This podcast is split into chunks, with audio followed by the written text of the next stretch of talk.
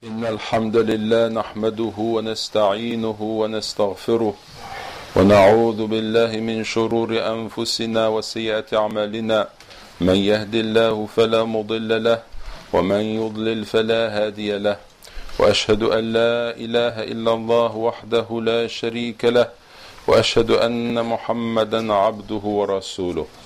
يا أيها الذين آمنوا اتقوا الله حق تقاته ولا تموتن إلا وأنتم مسلمون.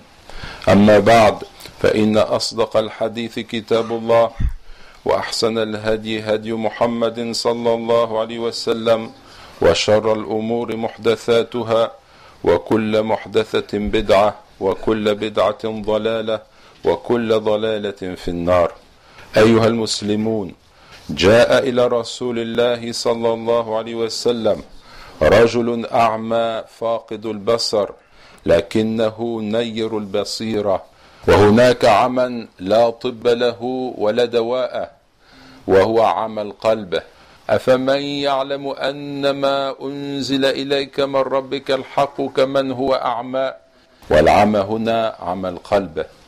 أما الذي وفد على الرسول صلى الله عليه وسلم فرجل عميت عيناه فأبصر بقلبه. هذا الرجل الذي وفد على رسول الله صلى الله عليه وسلم كان منارة من منارات التوحيد. قتل في المعركة. وقد استثنى الله العميان من حضور المعارك. أما هو فقد باشر القتال وقتل شهيدا في سبيل الله. ذهب إلى الرسول صلى الله عليه وسلم فقال يا رسول الله أنا رجل أعمى وبيني وبين المسجد واد مسيل وأنا ناء الدار وليس لي قائد يلائمني. فهل تجد لي رخصة أن أصلي في بيتي؟ فرأى صلى الله عليه وسلم المشقة ورأى العذر واضحة فقال نعم. ثم ولى الرجل فانتبه صلى الله عليه وسلم كالذي نسي امرا ثم تذكره فقال علي به ماذا تذكر صلى الله عليه وسلم؟ ما الأمر الذي ترك أحاسيسه وعاد الأعمى من أجله؟ إنها صلاة الجماعة. فقال للرجل هل تسمع النداء بالصلاة؟ قال نعم. قال فأجب. وفي رواية لا أجد لك رخصة. إنني لا أستطيع أن أرخص لك في ترك الجماعة. ولو كنت أعمى ولو كان بينك وبين المسجد واد مسيل ولو لم يكن لك قائد يقودك ولو كان ما كان ما دمت تسمع النداء ويصل إلى قلبك هذا الوعي الرباني أجب فإني لا أجد لك رخصة. هذه ذكرى للمتخلفين عن صلاة الجماعة الذين ألهتهم أموالهم وأهلوهم عن ذكر الله. يجاور أحدهم المسجد ولا يزوره. ولو مرة واحدة في اليوم ثم بعد ذلك يتشدق بإسلامه وبعقيدته الصحيحة وربما رد على الدعاة وطلبة العلم. روى أحمد وابن ماجه والحاكم وصححه عبد الحق الإشبيلي أن الرسول صلى الله عليه وسلم قال من سمع النداء فلم يأته فلا صلاة له إلا من عذر. من سمع النداء فلم يأته فلا صلاة له إلا من عذر.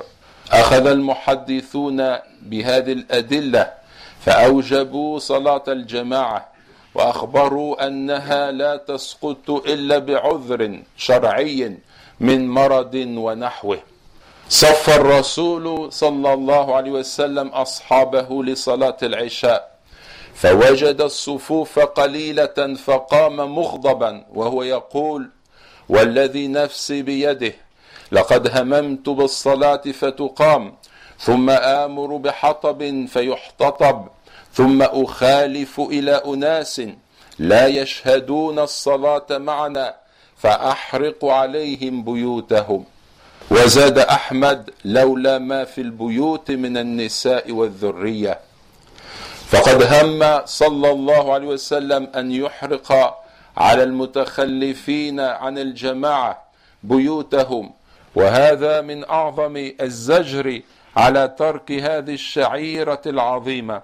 وقال الشيخ عائد القرني أنه رأى في ترجمة رجل صالح أن صلاة الجماعة فاتته وما فاتته منذ أربعين سنة فندم ندما عظيما وتأسف أسفا بالغا ثم قام يصلي وحده فصلى سبعا وعشرين صلاة لأنه سمع حديث النبي صلى الله عليه وسلم صلاة الرجل في جماعة تفضل عن صلاة الفذ بسبع وعشرين درجة. فصلى الصلاة التي فاتته سبعا وعشرين مرة ثم نام.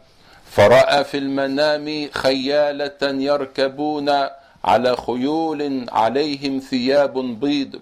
ثم رأى نفسه على فرس وحده يحاول أن يلحق بهم فلا يستطيع. فيضرب فرسه ليدركهم فلا يقدر. ثم التفتوا إليه وقالوا لا تحاول.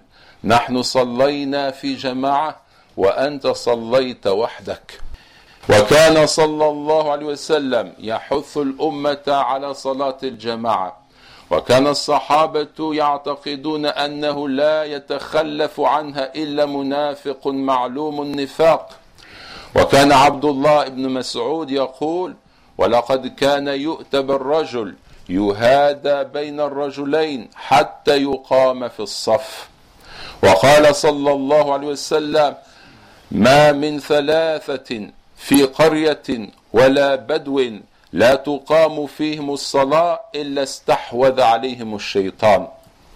ولما حضرت سعيد بن المسيب عالم التابعين الوفاة بكت ابنته عليه فقال لها لا تبكي علي يا بني والله ما أذن المؤذن من أربعين سنة إلا وأنا في المسجد. من أربعين سنة لا يؤذن المؤذن إلا وسعيد. ابن المسيب في المسجد ينتظر الصلاة ينتظر النداء ليصلي مع المسلمين. وكان الأعمش يقول والله ما فاتتني تكبيرة الإحرام مع الجماعة خمسين سنة. فكيف لو علم هؤلاء الأخيار بالذين يختلسون الصلاة؟ وينقرونها نقرا ولا يتمون ركوعها ولا سجودها.